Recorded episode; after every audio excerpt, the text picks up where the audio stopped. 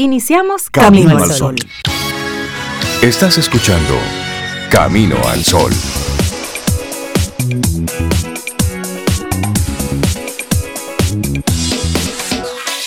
Buenos días, Cintia Ortiz, Sobeida Ramírez y todos nuestros amigos Camino al Sol oyentes.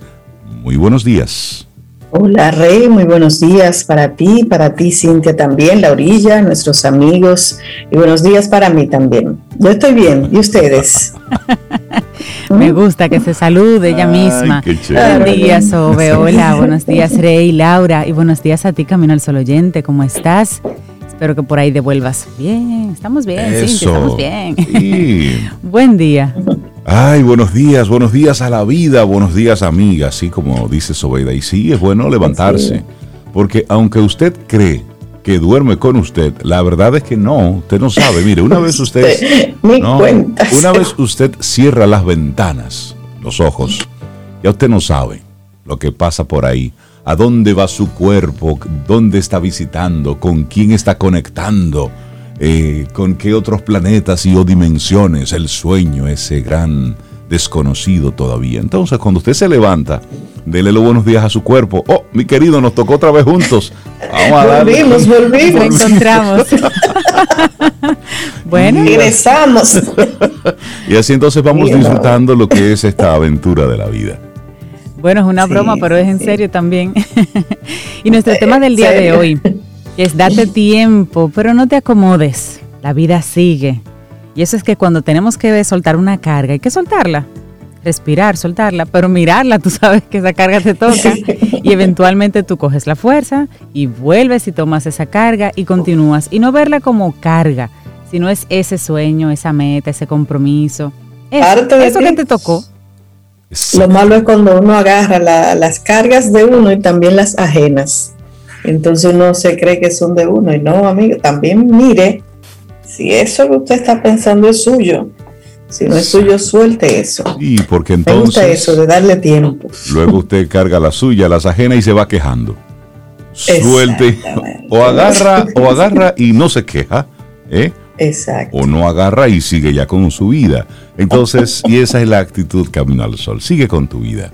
Es decir, están pasando muchas cosas, pero ¿sabes qué? Siempre han pasado muchas cosas, están pasando muchas cosas y estarán pasando más porque de eso se trata.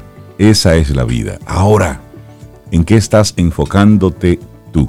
Por eso, no te acomodes con algunas situaciones, lo que estás viviendo, bueno o malo. Mira, esto pasará, porque la vida se trata de eso, de hacer, inventar, experimentar, tener aciertos, desaciertos, y ahí vamos, y, en eso se nos va la vida, viene el aprendizaje, a veces no aprendemos y nos ponen el reto otra vez delante y ahí vamos.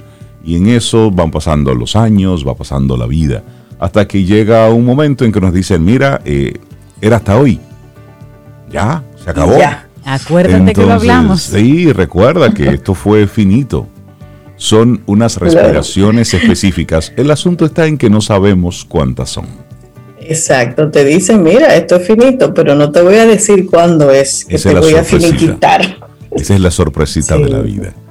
bueno, y hoy tenemos, tenemos celebraciones de días internacionales y días nacionales. Iniciamos con el Día Internacional de los Asteroides, una celebración establecida por la UNESCO en el aniversario de la caída del meteorito de Tunguska en 1908. Y esto es, tiene el objetivo de incentivar la necesidad de la detección de estos objetos que van cayendo. La mayoría ni siquiera nos enteramos.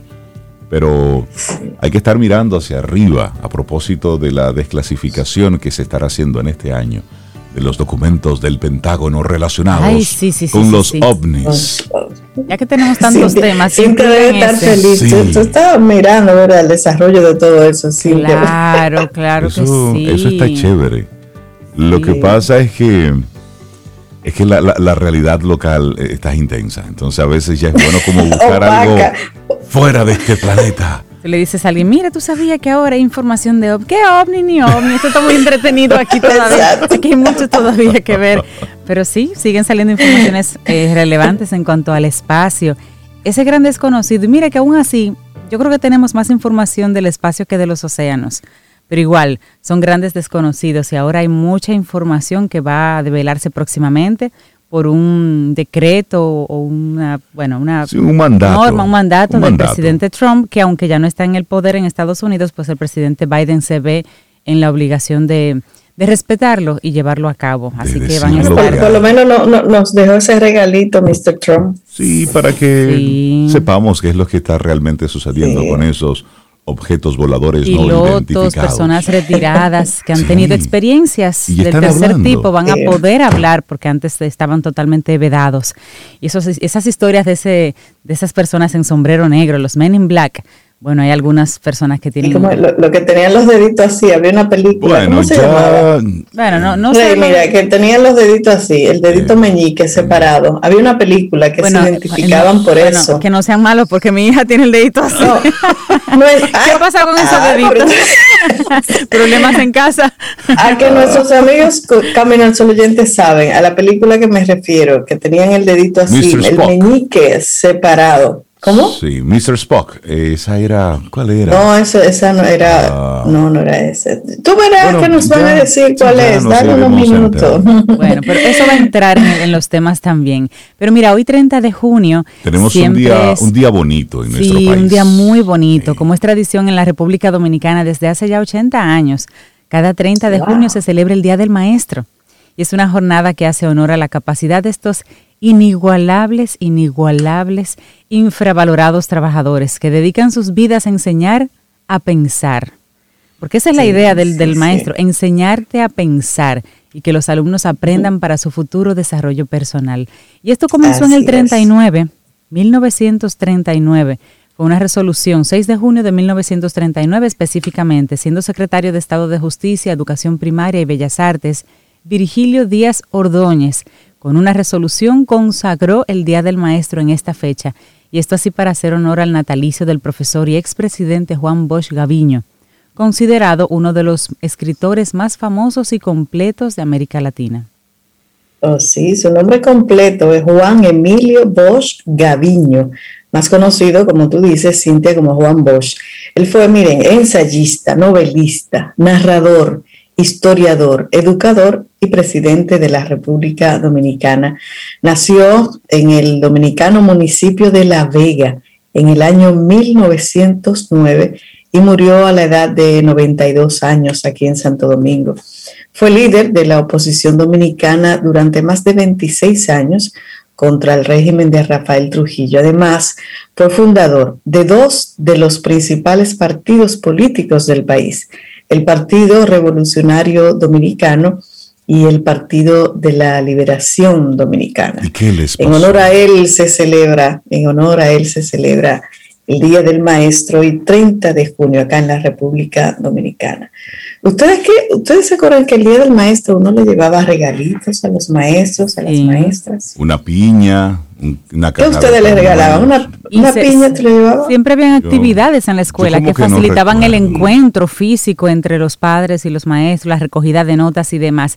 Mira, yo me acuerdo que yo les regalaba, había una colonia que se llamaba Bienetre claro, era, eso era, grande con el pote, claro, eso era clásico. sí, y si no. Y jabones, jabones. El, el, jabones. El, que es o los polvos perfumados. El, el, jabón verde. Iris Spring, Iris Spring. O si no, estas cajitas así que tenían polvo perfumado, porque las. Polvo maja. Sí, a los polvos maja para el maquillaje. Polvo maja. ¿Qué otra cosa? Los perfumitos, eso de después del baño, el splash después del baño, que no eran esa marca, sino otras. Ay, al profe con cariño. Ay, sí. ¿Y ahora qué le regalan a los profes? Es que ya ese día... Les regalan a los profes. Les regalan a los profes. Esa sería la gran Buena pregunta, esa sería... pregunta. Sí, sí. Y ese cariño ayúdenos, que le ponía. Ayúdenos ahí. No sé si ustedes lo hacían. Su profe. Pero los padres le preguntaban a los niños, ¿cuánto profesor? ¿Qué tú más o menos le quieres regalar? Y siempre a tu profesor favorito le querías llevar el regalo más bonito. No sé si también funcionaba. Y los papás tenían que hacer, bueno, de tripas corazón, los pobres, porque tenían que comprar. Tenían, no, era una tradición que se daba con mucho detalle, amor. porque eran... Se eh, compraban cinco, seis, siete detalles para los diferentes profes por niño. Y eso se hacía y se entregaba con muchísimo cariño. Pero vamos a lanzar la pregunta al 849-785-1110. ¿Qué regalabas a tu profe? ¿Tú recuerdas hacerles regalos a tus profes? Bueno, hay una, hay una generación de Camino al Sol oyentes que sí iba a responder. seguro. El resto que disfrute los cuentos. Bueno, pues así arrancamos nuestro programa. Es miércoles, mitad de semana. Estamos ya cerrando este mes de junio. Hoy 30 de junio. Sin embargo, Camino al Sol apenas está iniciando. Tenemos ahí nuestros colaboradores y diferentes temas que durante estas dos horas estaremos compartiendo. Laboratorio Patria Rivas presenta En Camino al Sol la reflexión del día.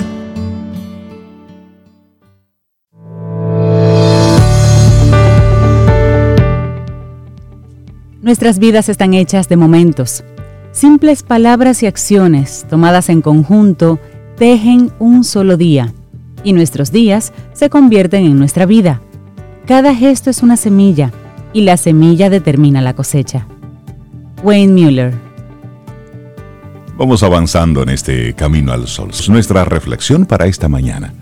La metáfora de la naranja. Y respóndete, amigo o amiga Camino al Sol oyente, la siguiente pregunta. ¿Qué sale de ti cuando la vida te aprieta? Buena metáfora. y buena pregunta. ¿eh? bueno, dicen que en los peores y los mejores momentos solemos sacar lo que tenemos dentro. Ira, miedo, ingenuidad, amor. Y ahí viene la pregunta. ¿Qué saldría de ti si te oprimieran fuerte, fuerte, fuerte, como si estuvieran haciendo un zumo de naranja con tu interior, ¿qué saldría de ti? Si alguien te molestase o hinchase, metafóricamente te apretara, ¿qué saldría de ti? Esa es la pregunta. ¿Ira, alegría, furia? La metáfora de la naranja, planteada por el psicólogo, profesor y escritor Wayne Dyer, nos ayuda a entender por qué es tan importante saber lo que tenemos dentro. Wayne Dyer, conocido por haber dado conferencias en diferentes países, pero vino su éxito de la mano de la publicación de su reconocidísimo libro Tus zonas erróneas. Yo creo que casi todo el mundo lo tiene o ha tenido Estaba en la casa, referencias. La, la metáfora de la naranja surgió en uno de sus coloquios en Toronto, Canadá, y tuvo la particularidad de que se produjo el día antes de su muerte. Su charla enmarcada dentro del ciclo de conferencias I Can Do, Yo Puedo Hacerlo, sorprendió a todos. Wayne sacó una naranja al escenario para apoyar sus explicaciones y acto seguido inició un diálogo con un niño brillante de 12 años que estaba sentado en la primera fila. Y esa es la historia. Bueno, y vamos entonces a, a recordar un poquitito ese diálogo. Si experimentara esta naranja, si exprimiera esta naranja tan fuerte como pudiera, ¿qué saldría de ella? preguntó Dyer. El niño le miró como si estuviera loco y respondió, Sumo, por supuesto. Dyer contestó, ¿crees que podría salir zumo de manzana? No, se rió el pequeño. ¿Y zumo de pomelo? No. ¿Qué saldría de ella? Zumo de naranja, por supuesto. ¿Por qué? Porque cuando exprimes una naranja sale zumo de naranja. El joven en ese punto puede que ya estuviera a punto de desesperarse, pero aún así manifestó, es una naranja y eso es lo que hay dentro. Wayne asintió con la cabeza y prosiguió. Vamos a suponer que esta naranja no es una naranja y que eres tú. Imagínate que alguien te aprieta, ejerce presión sobre ti, dice algo que no te gusta, que te ofende, y fuera de ti sale ira, odio, rencor y odio. ¿Por qué sale eso? Qué buena pregunta. Bueno, y bueno la pregunta, ¿qué sale de la vida? Cuando la, ¿Qué sale de ti cuando la vida te aprieta? Porque eso es lo que hay dentro de ti, siguió Dwyer. Es una de las grandes lecciones de la vida. Si sale ira, dolor o miedo, es porque es lo que hay dentro. No importa quién te apriete, puede ser tu madre, tu pareja, tus hijos, tu jefe, tu subordinado. Si alguien dice algo de ti que no te gusta, va a salir lo que tienes dentro. Y lo que hay dentro de ti es tu elección. Si de ti no sale otra cosa más que amor, es porque eso es lo que has permitido. Una vez que quitas todas esas emociones que te consumen, envidia, odio, rencor, venganza, y las sustituyes por amor, estás viviendo una vida altamente funcional. Gracias, mi joven amigo, dijo Wayne. Esta naranja es para ti. ¿Y qué mejor manera de continuar la metáfora de la naranja con otra moraleja cítrica, les parece?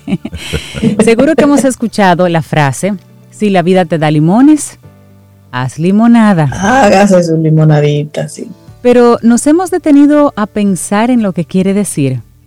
Y esta frase, lejos de estar relacionada con el conformismo, seguramente sea una de las formas más sencillas de definir la resiliencia Resiliencia es una palabra que procede del latín resilio, resilire y que significa rebotar.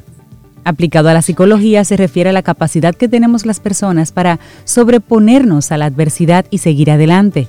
Por tanto, las personas resilientes serían las que consiguen hacer limonada con los limones que les ofrece la vida.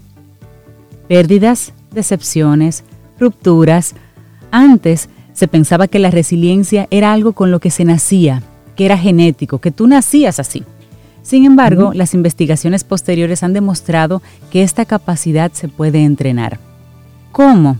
Bueno, por ejemplo, asumiendo que los cambios forman parte de la vida, confiando en uno mismo o cuidando las relaciones sociales, también centrándote en lo positivo, asumiendo los retos como oportunidades o siendo flexible y realista en tus metas. Pero, importante aquí, tenemos que cultivarnos, Zoe. Así es. Bueno, en conclusión, la metáfora de la naranja y la de los limones se unen para hacernos ver la importancia de cultivar nuestro interior. Si lo llenamos de tierra poco fértil, lo que crecerán serán malas hierbas. Si por el contrario lo regamos con frecuencia, lo mimamos y usamos tierra fértil, será más difícil que en nuestro interior vagabunden elementos que nos puedan dañar. Por eso, llenarnos de pensamientos o sentimientos tóxicos no nos hace ningún bien. Al final, los únicos damnificados somos nosotros mismos. ¿Quién sufre toda la envidia que sentimos? Nosotros. ¿En quién repercuten nuestras ganas de venganza? En nosotros. Somos en primera persona los que vamos a sufrir las consecuencias de mantener este tipo de emociones en nuestro interior. Por eso, cuando dice la frase la venganza se sirve fría, suele servirse para dos, sirviente y servidor. Súper interesante. sí, se sirve fría, pero se la toman dos. Sara Clemente es la autora de esta metáfora de la naranja. ¿Qué sale de ti cuando la vida te aprieta? Nuestra reflexión en Camino al Sol. Laboratorio Patria Rivas presentó En Camino al Sol, la reflexión del día. Cintia, ¿qué nos tienes para hoy? Camino al Sol. Una frase más. Siempre es bueno reflexionar. Y esta es de Lao Tzu y dice, vigila tus pensamientos, se convierten en palabras. Vigila tus palabras, se convierten en acciones. Y cuida tus acciones, se convierten en un hábito. Pero, ¿qué les parece si entonces hablamos ahora un poco de, la cultura en las organizaciones? Por favor. Y le damos los buenos días y la bienvenida a Sharon Aiko Magno, diplomática de carrera, especialista en negociación, liderazgo transformacional, comunicación estratégica, y hoy hablaremos precisamente sobre la cultura en las diferentes organizaciones. Como dice nuestra productora, orden, orden. Sharon, buenos días, ¿cómo estás? Muy buenos días, muy buenos días, ¿cómo están? ¿Cómo se sienten? Muy bien, ¿y tú? bueno, ya tú ves viéndonos aquí, muy bien. Bueno, claro, con la gata salvaje, ¿quién no se ríe? Lleno de pravia y todas estas cosas, wow. Sin duda, cultura popular, como ustedes dicen. Sí, sí. Así es, así es y vamos a hablar contigo de la cultura, pero en las organizaciones. Sí, eh, a mí me parece este tema realmente interesante y, recientemente lo hemos estado abordando desde la Escuela Europea de Gerencia porque muchas organizaciones en estos momentos en que han sido de alguna forma influidas por esta transformación ¿no? en el entorno debido a la pandemia por una parte, pero por otro lado también por nuevas normas de juego en el mercado, con proveedores, con clientes. Están tratando de reformular, si es posible eso, sus culturas Por ejemplo, hace poco nos consultaron si era posible mejorar la cultura de los colaboradores de cara al teletrabajo. Otras organizaciones nos han preguntado si es posible mejorar la cultura de los colaboradores de cara a una mejor experiencia de servicio al cliente. Entonces, muchas veces se hace esa pausa en las organizaciones y se preguntan los líderes, los mandos medios, ¿qué podemos hacer para crear comportamientos? Y en este caso, cuando hablamos de cultura, repetitivos, porque de eso se trata la cultura, ¿no? Que nos estamos recordando de estas cosas de, las novelas, eh, porque se mantienen allí en nuestra memoria y además las repetimos las repetimos y eso es lo que constituyen luego la cultura. Y en el caso de las culturas organizacionales, en principio se habla de comportamientos repetidos de los principales colaboradores y por supuesto de los líderes, del mensaje que se envía a través del ejemplo.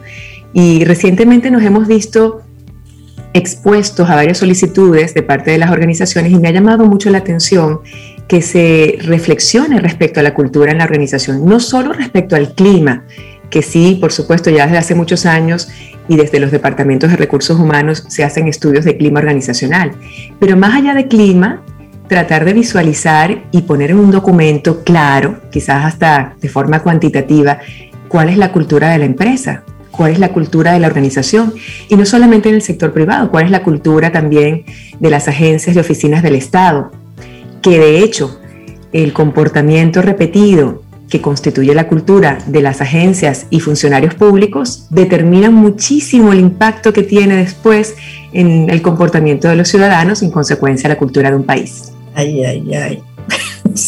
Tenemos, tenemos ligeros problemas ahí. me escuchaba las noticias esta mañana.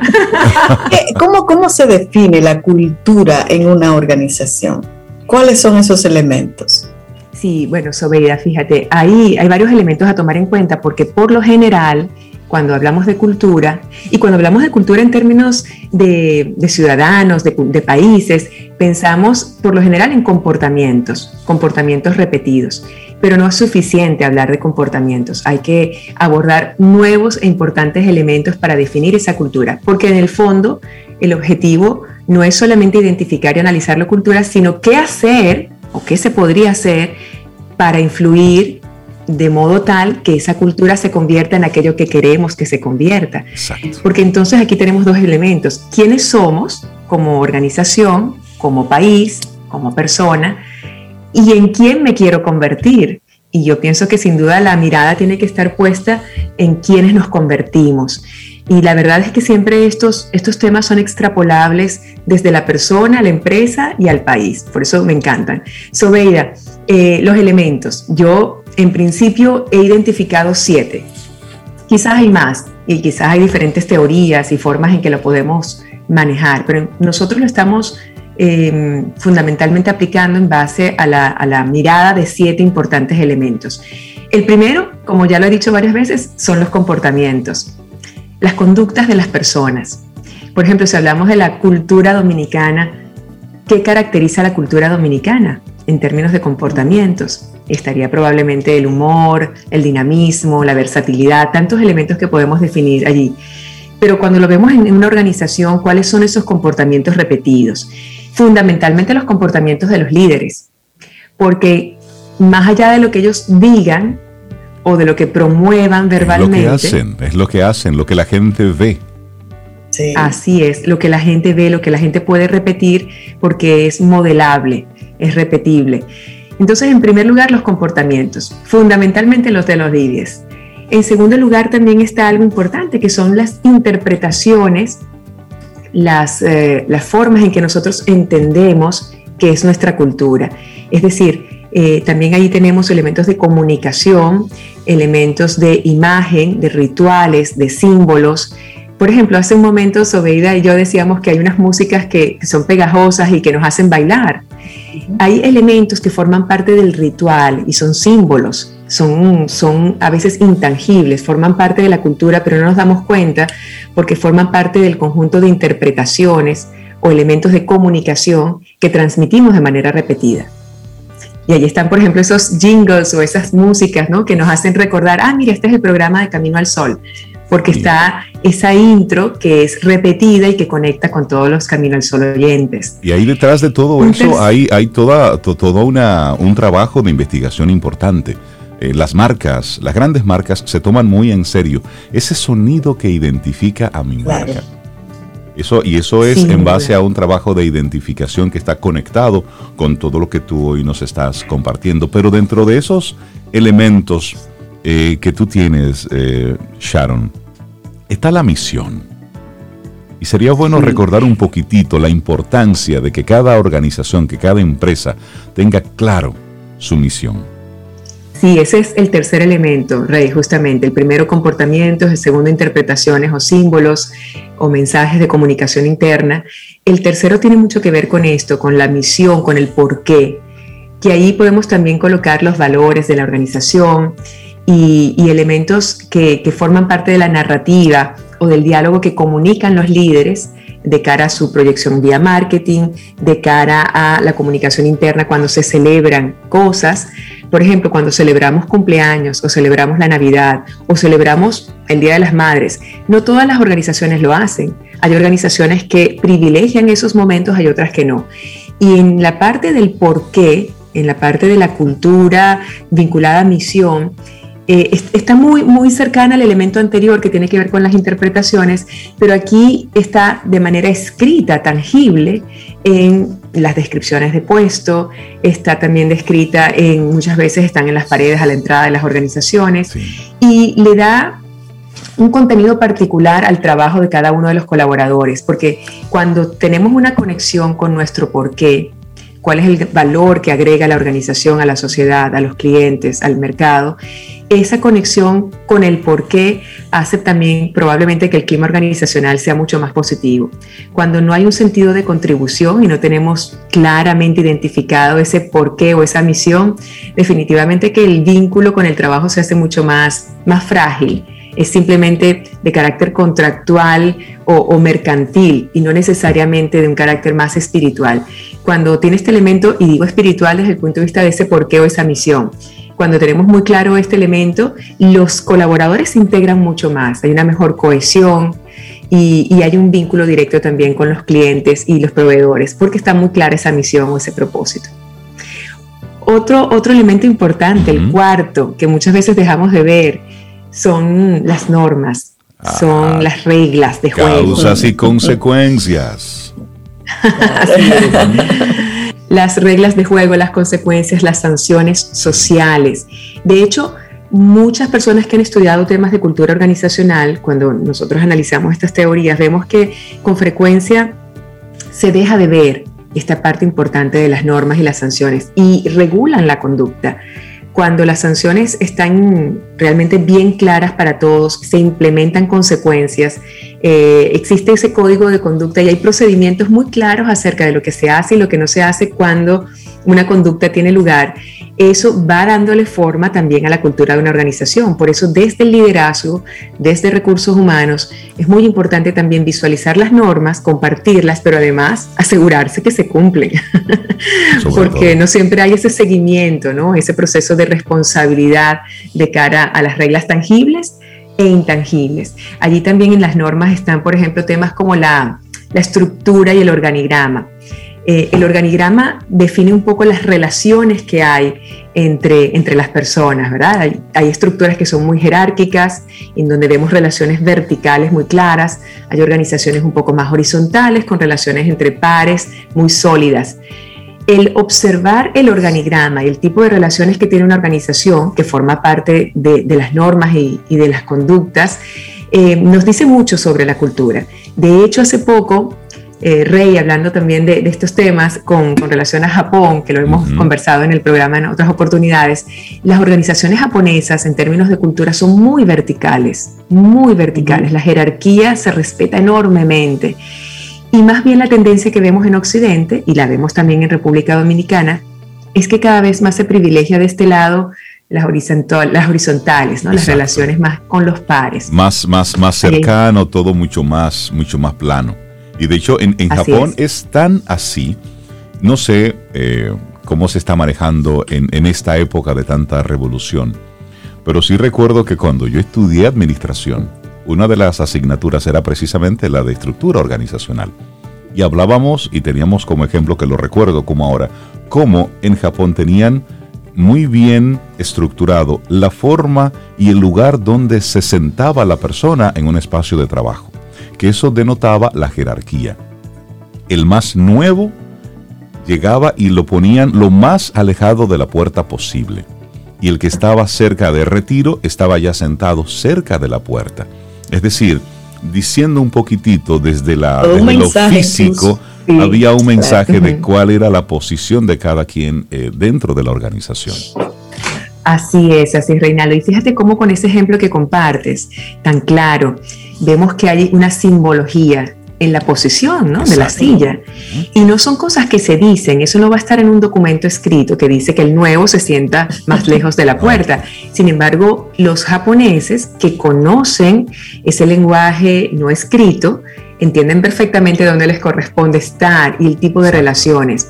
Y eso define mucho la cultura. En términos generales, existe un lenguaje no escrito que dice quién es quién en una organización, temas de poder, relaciones de poder, quién influye sobre otros, quiénes tienen el poder de determinar unas determinadas conductas sobre otros. Y muchas veces no es por posición o cargo, sino por otro tipo de elementos. Aquí en Occidente, por ejemplo, ya no tanto por dónde nos sentamos, es muy clara, muy clara la, la determinación de cultura en base a estatus económico, socioeconómico y muchas veces elementos también de carácter político y, se va generando una conciencia política del entorno y del organigrama. Este, digamos que es el elemento número cuatro, perdón, el, sí, el número cuatro que estábamos comentando sobre las normas conductuales tangibles e intangibles y tiene mucho que ver con ese tipo de relación que se establece entre las personas.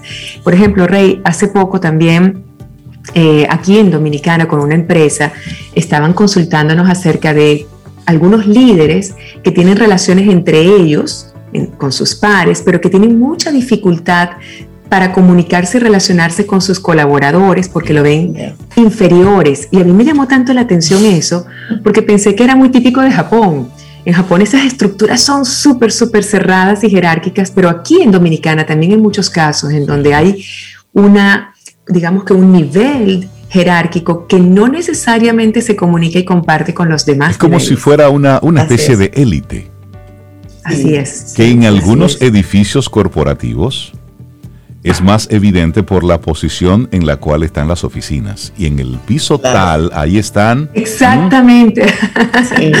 no tanto la puerta, pero sí el nivel del piso. El piso 7, el piso 9, ya tú sabes. Entonces me están llamando del Y los niveles de seguridad con la puerta. ah, sí, ese piso hay que entrar con una llave. Entonces, Sobe, me están llamando del piso 9. Ah, Ay, dos posibilidades.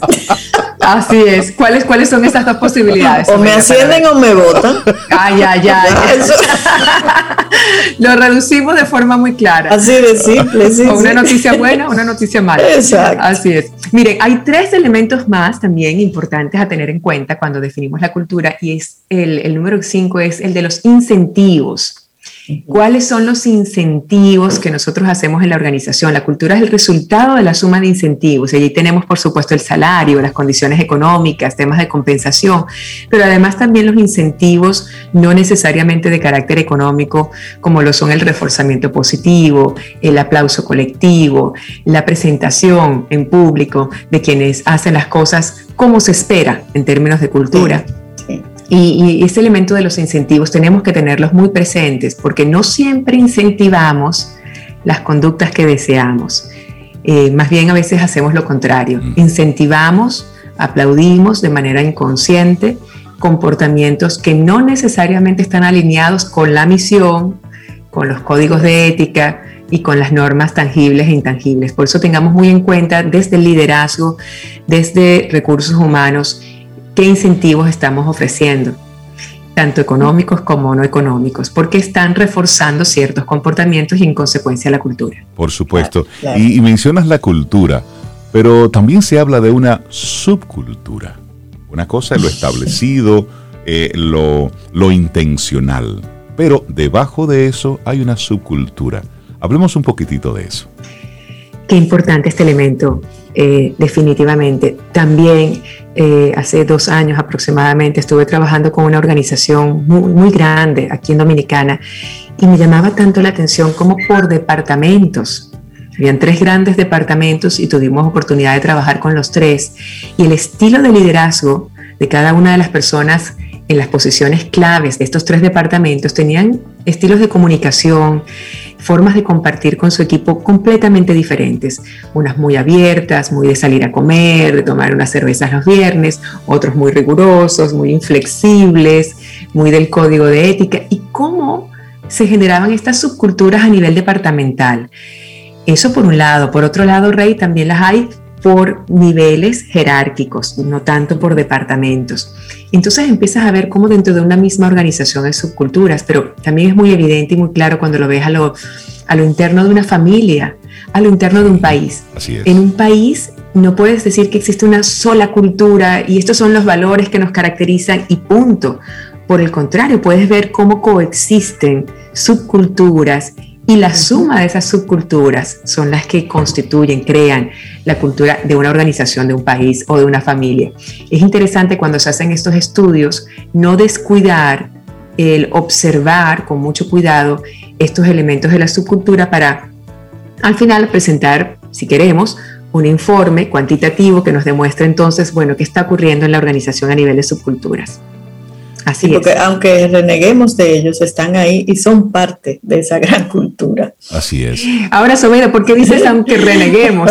no, porque en muchas ocasiones, incluso como país, renegamos de algún tipo de subcultura, pero está ahí y es parte de nosotros. Me, encanta que hayas utilizado justamente ese concepto de renegar, porque incluso lo vemos en la estadística. Cuando se hacen estudios estadísticos, tú ves, por ejemplo, una línea muy clara, pero hay un puntito que está fuera de la línea. Entonces, bueno, este puntito. ¿Y qué hacen por lo general los actuarios y estadísticos? Que ignoran ese puntito que está fuera del cuadro, del promedio. De hecho, trabajamos muchas veces con promedios, cosa que es terrible porque no somos un promedio. Si alguien está en el extremo 10 y hay alguien que está en el extremo 1, cuando tú promedias, tú dices, todos son 5 y no, es verdad. Claro. Entonces, cuando tú dices, Sobeida, que a veces renegamos de las subculturas o del que está en el número uno o del que está en el número diez es dejar de querer ver la realidad. Tenemos que ver al uno, tenemos que ver al diez. Y si vemos una estadística con una línea clara de promedio de personas que todas se parecen en términos de conductas y valores, muy bien, pero hay unas cuantas que están aquí arriba y otras aquí abajo y hay que observarlas porque forman parte de la cultura. La vida no es más o menos hay puntos que están muy claros. Sharon, la gente que quiera seguir esta conversación contigo a través de los diferentes encuentros y formación que realizas, ¿cómo se ponen en contacto? Bueno, yo fascinada de poder estar en contacto con los Camino al Sol oyentes. Mi nombre es Sharon Mann, no estoy a sus órdenes por redes sociales, también en la Escuela Europea de Gerencia, en la organización en la que laboro. Hacemos análisis y estudios de clima organizacional y también de cultura. Y recientemente, como comentaba al inicio, ha sido muy interesante reflexionar de cara al posicionamiento en marketing, de cara al reforzamiento de nuestra marca y de cara a los cambios ¿no? que, que se requieren hacer eh, trabajar e identificar nuestras culturas. Y por supuesto sin descuidar quiénes somos como personas. Yo creo que al final, si hay un resumen importante que hacer, es que las culturas se forman con los caracteres, valores y maneras de ser de cada una de las personas que forman parte de ese ecosistema. ¿Qué es Camino al Sol? Es la suma de ustedes tres, junto con Laura, y sus caracteres y valores son los que crean esta cultura.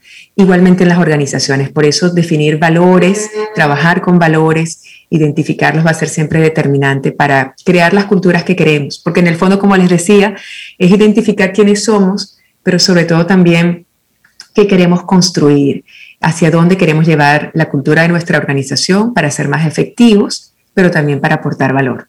Buenísimo. Sharon Aiko, muchísimas gracias. Un abrazote. Cuídate mucho. Que tengas un, tema.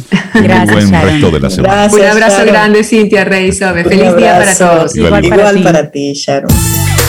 Ten un buen día, un buen despertar. Hola. Esto es Camino al Sol. Camino al Sol.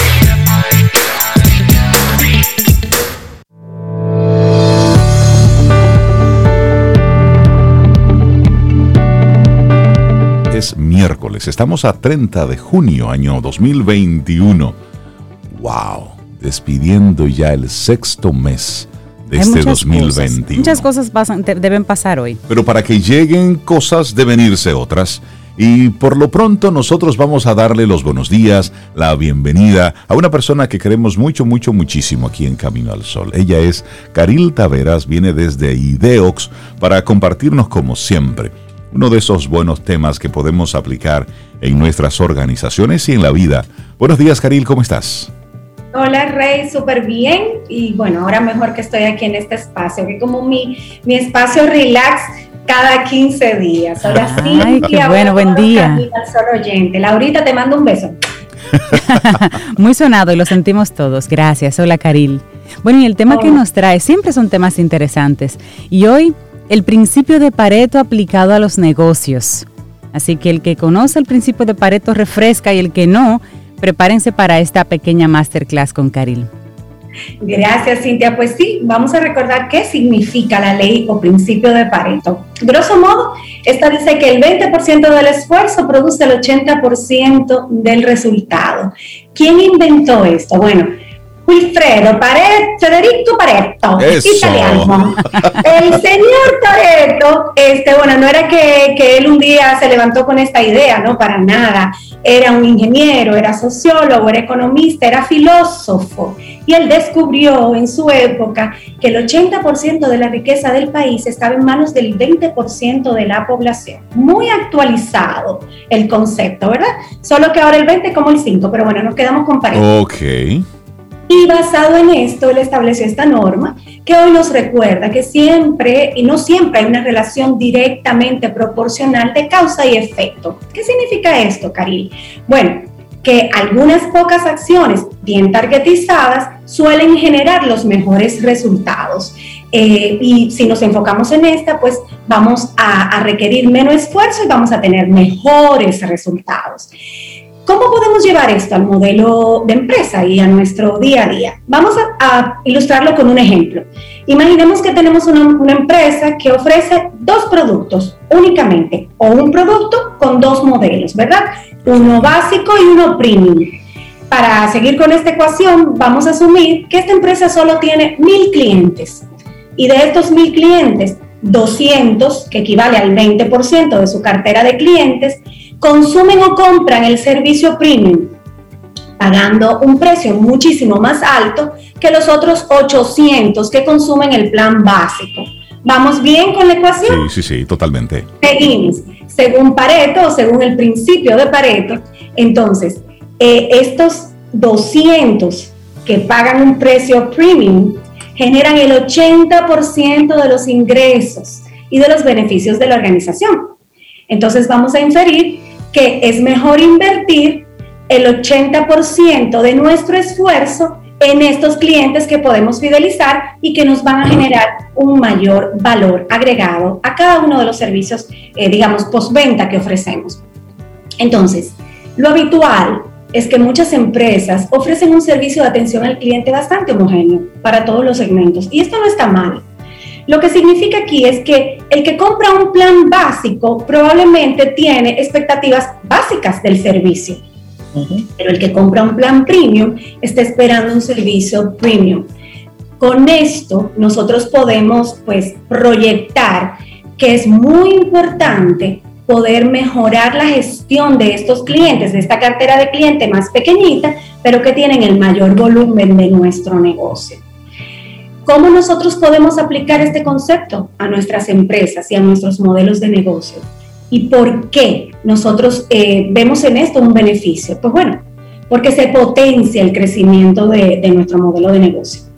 Eh, cuando estamos mirando en una empresa los recursos que tenemos para una campaña, eh, un plan postventa, algún tipo de iniciativa para los clientes, sabemos que los recursos son limitados y que nosotros necesitamos siempre hacer mucho más cada vez con menos, porque así funciona el mundo de las empresas.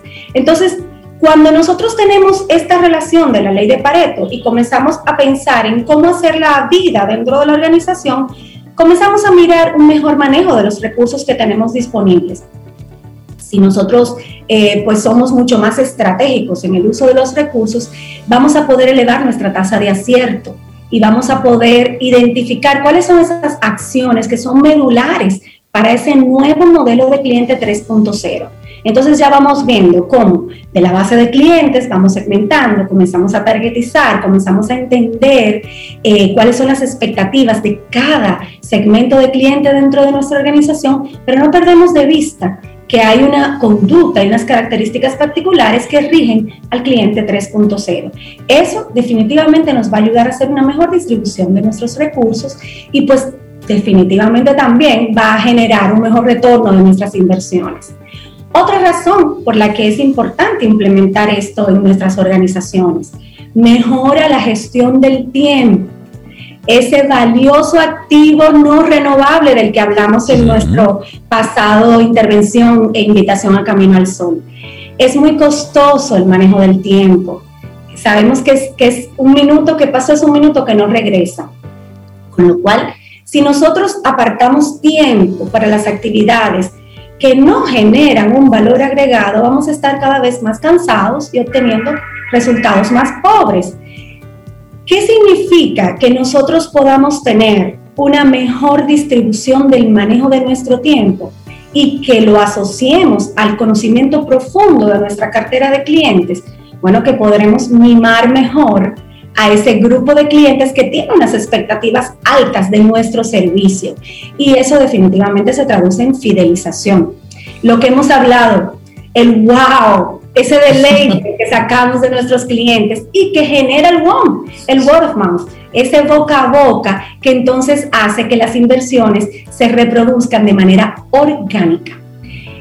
¿Qué también podemos eh, obtener de esto? Una mejora considerable en el trabajo del equipo, trabajo como equipo. Si nosotros como líderes nos enfocamos y enfocamos a nuestros colaboradores a trabajar el 20% de las tareas de forma intensa, que nos ayudarán a obtener el 80% de los resultados, eso se traduce a balance de vida y trabajo.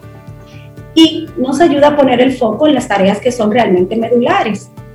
Cualquier colaborador va a ver en este enfoque pues una, un regalo que le ha venido de la visión estratégica de su líder, porque todos estamos trabajando contra el tiempo todo el tiempo. Queremos entender cuáles son esas tareas que le van a ayudar a, recuperar eh, pues, pues las inversiones. ¿Sí, Rey? Caril, y de forma quizás intuitiva, nuestros amigos Camino al Sol oyentes pueden decir, bueno, más o menos yo tengo claro cuál es mi 80-20, es decir, cuáles son más o menos los servicios, cuáles son más o menos los, los clientes que están dentro de, de, este principio de Pareto. Pero cuán importante es tener una, una forma estructurada de medición de cada uno de esos puntos, porque en una organización hay que hacer de todo si bien es cierto que esto que estoy haciendo quizás no me genera un recurso puntual, pero sí es, es necesario hacerlo porque forma parte de, toda esta, de toda esta coreografía. ¿Existe algún método para identificar ese 80-20 y que podamos darle seguimiento? Porque de repente algo que no estaba en el panorama de ese 80-20 entró o salió. O salió, claro. Mira, permítanme compartirles, Rey, a, nuestros oyentes algunos consejos prácticos. Se van a dar cuenta que son muy simples y que esto realmente lo que procura es que lo incorporemos a nuestro día a día y se vuelva un círculo virtuoso. Lo primero es que nosotros debemos generar un reporte de todos nuestros clientes, ya sea que tengamos un modelo de negocio masivo o un modelo de negocio exclusivo, pues siempre hay un grupo de clientes que nosotros podamos eh, organizar en un, reporte. Esos son los clientes activos. Y cuando hablamos de clientes activos, eh, nuestra recomendación siempre va a ser aquellos clientes que han estado eh, facturando o que han tenido algún tipo de actividad comercial con nosotros en los últimos 24 meses. Los clientes de 25 meses atrás que no han estado activos, pues ya se consideran clientes inactivos y hay que hacer otro tipo de iniciativas para recuperarlos. Pero generar un reporte de los clientes activos. Vamos a segmentarlos. Para esto vamos a utilizar diferentes parámetros. No puedo utilizar ejemplos concretos porque cada modelo de negocio es diferente, pero digamos que para mí eh, un parámetro importante eh, son clientes que hayan facturado entre tanto y tanto en los últimos 14 meses y entre tanto y tanto en los últimos 24 meses. Ahí tengo una primera segmentación. Y luego voy a identificar de cada grupo cuáles son esos que me generan el 80% de los ingresos de ese periodo específicamente. Ahí vemos una siguiente segmentación. Eso me va a permitir establecer, cambiar, digamos, el orden y colocar no un orden alfabético ni un orden de meses, sino ya un orden de ingresos, que es donde estoy haciendo el ejemplo en este momento. Pero hay mil formas de segmentación. Entonces, voy a analizar luego cuáles de estos clientes por cada segmento ha supuesto un mayor esfuerzo. Léase, mantenimiento postventa, eh, tiempo de servicio, por ejemplo, hay un mismo proyecto que con características muy particulares, eh, pues en un cliente, por, el, por la tipología del cliente, puede ser eh, eh, trabajado en cuatro meses y con otro cliente se lleva 12 meses el mismo proyecto. Entonces ahí estamos viendo cuál es el esfuerzo que hemos invertido. Pero eh, si es un cliente de alto mantenimiento, porque es un cliente que eh, pues tiene intereses eh, particulares en que todas sus actividades sean presenciales, en que hace muchas actividades sociales y tenemos que estar presentes. Entonces, vamos listando los esfuerzos. Entonces, ya vamos viendo una correlación entre ingresos versus esfuerzo. Y ese análisis cruzado nos va a ayudar a entender, junto con todas las variables que hemos estado mirando, pues dónde está mi mayor relación de ingresos o beneficios versus esfuerzo. Y vamos a llamar esfuerzo a todo lo que pueda ser cuantificable si hay un cliente que emocionalmente nos regala mucho, qué bueno. Si hay un cliente que emocionalmente nos drena, qué pena, pero eso no lo podemos cuantificar en el esfuerzo.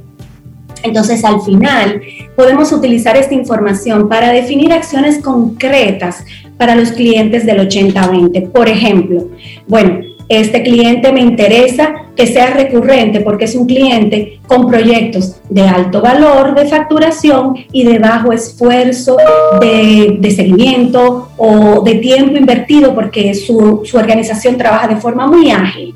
Entonces, lo enmarqué en, en, mi espacio, pero esto se aplica a todos los modelos de negocios. Y este paso a paso, tan simple, lo que buscamos es que lejos de ser solo la punta del iceberg, se convierte en un nuevo mundo de posibilidades analíticas dentro de las organizaciones. No significa esto que vamos a dejar de atender a aquellos clientes que no representan un alto valor, pero sí que el 80% de mi esfuerzo de seguimiento y comercial va a estar en aquellos clientes o en sus homólogos que aún no lo son para yo atraerlos a mi cartera. ¿Se, entiende el ejemplo? sí, vamos siguiendo. Ah, sí, claro. Ah, hay un tipo de cliente, Caril, que no está en ese 20, posiblemente esté en el 80, pero es tan exigente, tan exigente que ¿cuál sería la, estrategia? Eh, ¿Tratarlo como si estuviera en el 20 o, o qué? No, en términos de ingreso no me representa lo que me representa un 20, pero pudiera poner en riesgo la imagen de la empresa. Lo vamos a trabajar, eh, pero probablemente en el gran esfuerzo eh, que vamos a colocar, ese 80% del esfuerzo, quizás no está esta figura, pero sí lo vamos a trabajar con el, con el 20% del esfuerzo. Esto lo que nos lleva es a orientarnos. Si yo tengo que priorizar esta semana mi agenda, ¿dónde la voy a priorizar? Porque hablamos también en, la, en el programa pasado de los ejercicios de renuncia. No todos los clientes son para nosotros. Sí, hay gente que usted tiene que decirle, mira, no tenerlo. usted le dice, mira, de verdad, yo creo que no soy tu proveedor porque hay una serie de exigencias que estás haciendo que en este momento no estamos en las condiciones de cumplirte y nada, usted haga un baño de... No pasa nada, claro. haga un baño de humildad. y tú, por favor, no se lo refiero a un amigo, porque tal vez sería hacerle una maldad a ese amigo, Rey. a veces dejarlos, dejarlos ir, a veces es la ganancia. Hay un proveedor para cada cliente, así como es verdad. para cada proveedor. Al contrario, yo creo que es muy sabio tener en el entorno eh, pues una cartera de proveedores eh, que, con enfoques diferentes a los tuyos, a quien tú le puedas realmente referir, porque el objetivo se trata de, dar el servicio. Tengo que aprender mucho de ti, Caril, porque soy muy radical en algunas cosas. Como que Sobe ha dicho que no recientemente a varias cosas. No, y tú conoces a alguien sobre tampoco conozco a nadie. No, no conozco a nadie. y lo esto se trata de generar el mayor impacto con el menor esfuerzo, dinero y de tiempo posible.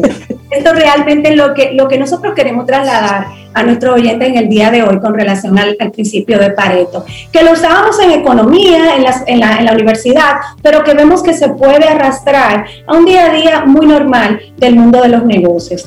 Yo quiero eh, eh, resaltar ese último punto, Sobera, que vimos en el, en el, en el programa pasado, realmente el ejercicio de renuncia hay que hacerlo eh, y, poder entender que muchas veces menos es más.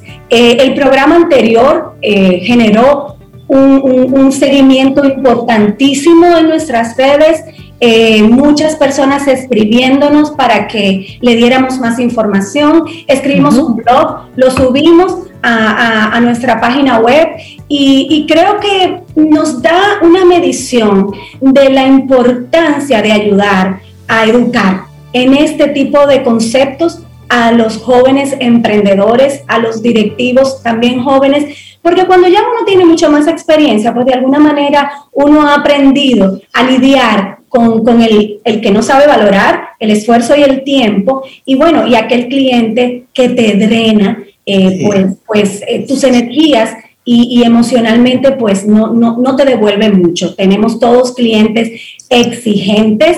Eh, y bueno, al final se trata de poder segmentarlos de la manera correcta. Con esto no estoy diciendo que no vamos a darle servicio, sino que vamos a mejorar la, la, la balanza de esfuerzo y tiempo de cara a esta segmentación. Caril Taveras, la gente que quiera conectar de nuevo con Ideox y con todas esas cosas maravillosas que ustedes trabajan, ¿cómo lo hacen? Y mandarte su reporte para que tú le digas, dime, Caril, ¿qué, hago con esta gente? Por ahí va. el tuyo. Bueno, en nuestra página web, ideox.net, pueden conectar con nosotros y por todas nuestras redes. Alguien, eh, por ejemplo, entró a la página web, se dio cuenta que ahí estaba uno de nuestros teléfonos y nos contactó de forma directa. Buenísimo. Necesito ese material y bueno, ahorita nos lo envió y nosotros se lo enviamos, así que somos muy abiertos porque de eso se trata, de agregar valor. Buenísimo. Bueno, pues Karil Taveras de Ideox, muchísimas gracias. Un gran abrazo. Y nosotros hacemos una breve pausa. Retornamos en breve. Esto es Camino al Sol. La vida, la música y las estrellas. En camino al sol. Camino al sol. Cintia, ¿qué nos tienes para hoy? Camino al sol. Una frase en este caso de George Vigel que dice, el optimismo y el pesimismo son meras cuestiones de óptica, de cómo se miran las cosas, y eso puede cambiar de un día para otro, o con una nueva graduación de tus gafas, o con un nuevo juego de filtros ideológicos. Darle los buenos días, la bienvenida a nuestra querida Camila Hasbun, psicóloga clínica con un máster en neurociencias y educación por la Columbia University, con una especialidad en evaluaciones psicosométricas. Hoy vamos a hablar de la neurociencia tras la depresión infantil. Interesante. Hola, buenos días. Este tema. Buenos días. ¿Cómo estás, Camila? Buenos días, bien, Muy bien. Buenos días. Qué bueno, qué bueno. ¿Y los niños se deprimen, Camila? se me a preguntar. Y tienen Uy, qué bueno, qué bueno que ustedes empiezan esa, esta, esta pequeña conversación con esa pregunta, porque uno de los grandes mitos que existen es el hecho de que los niños no se deprimen o que eh, la, la tristeza que se parece un poquito a la depresión o los síntomas que se parecen un poquito a la depresión no ocurren en niños. Eso es algo que ellos son muy maduros para sentirlo o que realmente es un tema que se debe de normalizar en la niñez. Y esos son los grandes mitos que hemos eh, escuchado año tras año hasta pensar en el hecho de que ciertos rasgos emocionales, cuando tú los sumas, dan definitivamente depresión clínica, necesita ser tratada oh, en la niñez. Así que vamos a empezar desmontando ese mito tan, tan importante. Muchísimas gracias por esa pregunta. y por ejemplo, ¿qué puede dar lugar, Camila, a una depresión infantil? ¿Son temas eh, físicos, hormonales o temas sociales? Eh, situaciones que pasan y que de verdad el niño las filtra como un adulto tanto como para que lleve a la depresión. Ambas, yo diría que ambas, y las investigaciones nos apuntan que ambas. ¿Por qué? Porque hay niños que de por sí tienen rasgos en su personalidad, eh, de la forma que han sido criados, que tienen como características que los hacen más vulnerables, y genes incluso que los hacen más vulnerables al desarrollo de problemas negativos eh, y, de, y, de, y, de, depresión, por ejemplo, o de, o de situaciones emocionales que tengan relevancia clínica. Y que un evento significativo negativo, entonces viene y los detona. Mientras unos niños eh, explotan en rebeldía, otros entonces entran esa gran cantidad de tristeza o de confusión emocional hacia adentro. De hecho, uno de los grandes temas ha sido el COVID-19. Ah, ¿Y cuáles son esas señales que como padres hay que estar atentos para ver si el niño está tal vez entrando a un estado de depresión, Camila?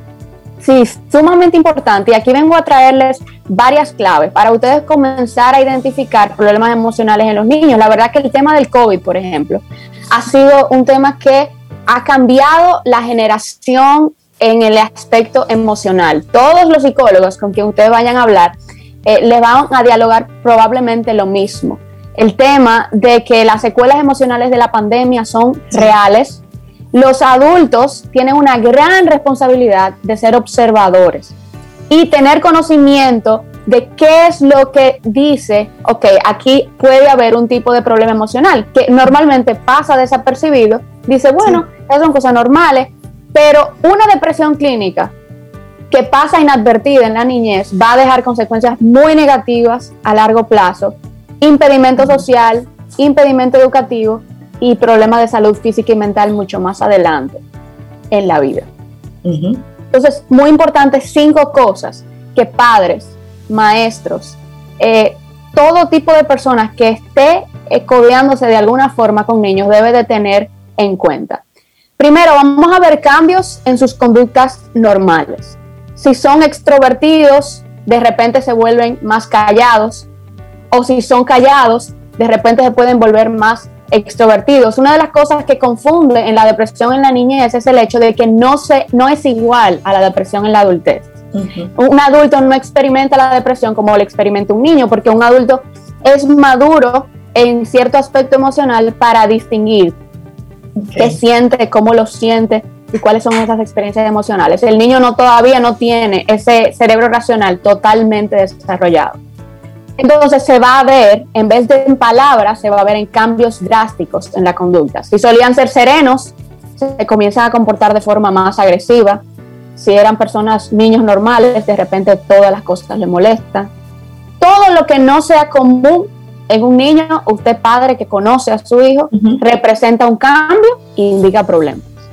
Eso es algo que tenemos que tenerlo presente, sobre todo ahora en pandemia. Un niño que se retrajo, que era sociable y de repente se retrajo por completo, puede ser un rasgo indicativo. Camila, sería el número uno, cambios en su conducta. Camila, tú me, tú, me, permites una broma. ¿Tú me permites leerte un meme? Bueno. ¿Me lo permites? Te estoy pidiendo permiso. Cariño, el niño dice que sufre desasosiego cósmico por este vacío existencial que todo lo asfixia. Que venga conmigo a cavar zanjas, que dice que solo ha sido un mareo, que ya está mejor. De una vez se le arregla. De una vez se le arregla. Muy bueno.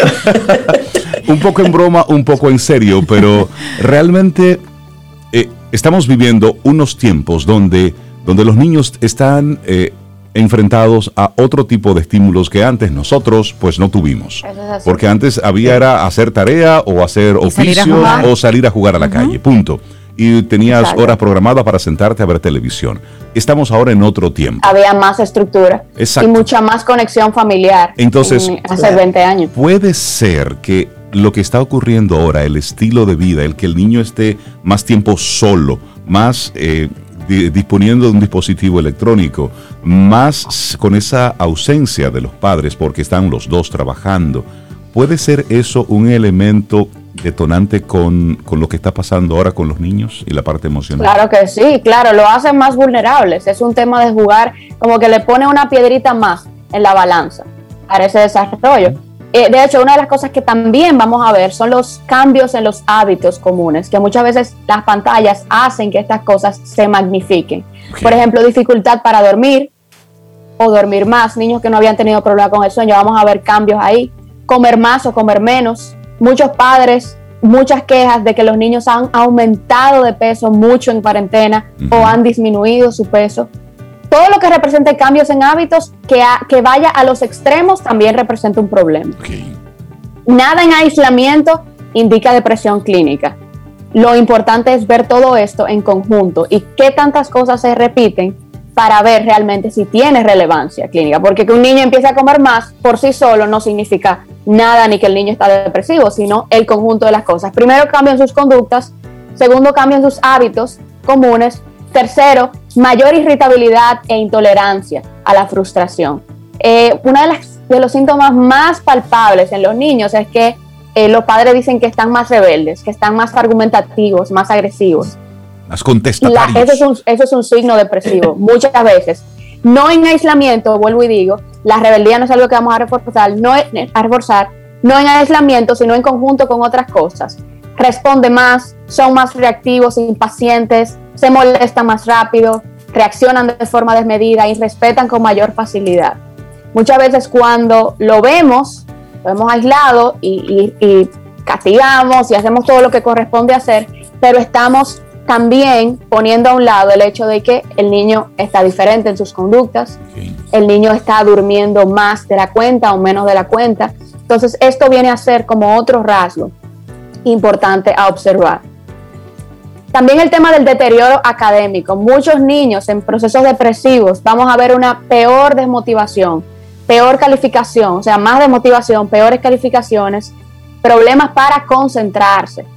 Se le van a acumular tareas, no van a entregar, nada les va a importar y se van a quejar sobre todo de la falta de la atención. Eso, eso ha sido uno de los síntomas que yo más he atendido en consulta a evaluaciones, el tema de la falta de atención. Cuando exploramos a profundidad, nos damos cuenta que más de un tema neurológico pareciera ser un tema emocional y de desmotivación. Acuérdense que un niño nunca va a decir me siento depresivo sin saber lo que dice, pero se va a ver a través de estos tipos de conducta, deterioro más académico, más irritabilidad, cambios en sus hábitos comunes, cambios en sus conductas normales y también mayor aislamiento social. Suelen estar más solos, suelen luchar más emocionalmente y esto la cuarentena lo potenció de una forma increíble. Se van a resistir un poquito más a las salidas, a conocer personas nuevas eh, y esto también es un síntoma.